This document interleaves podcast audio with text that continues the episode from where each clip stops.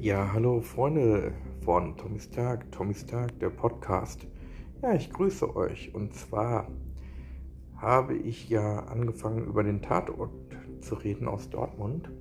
Ja, der Tatort in Dortmund wurde ja einmal am Hafen gedreht. Da wurden, glaube ich, drei oder vier Tage gedreht.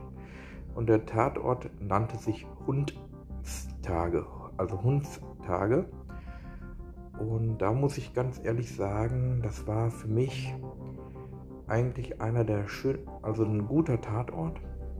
Ja, Kommissar Faber, den, wenn man den sich so betrachtet, ähm, der ist für mich so wie ähm, Dr. House, also so, so ein bisschen so verworren. Der Tatort ist sehr verworren, wenn man den sich anguckt. Und ja, es ist ein Tatort, den man jetzt nicht so unbedingt so ähm, ja, also versteht. Manche Tatort-Dinger, äh, die verstehst du und manchen auch nicht.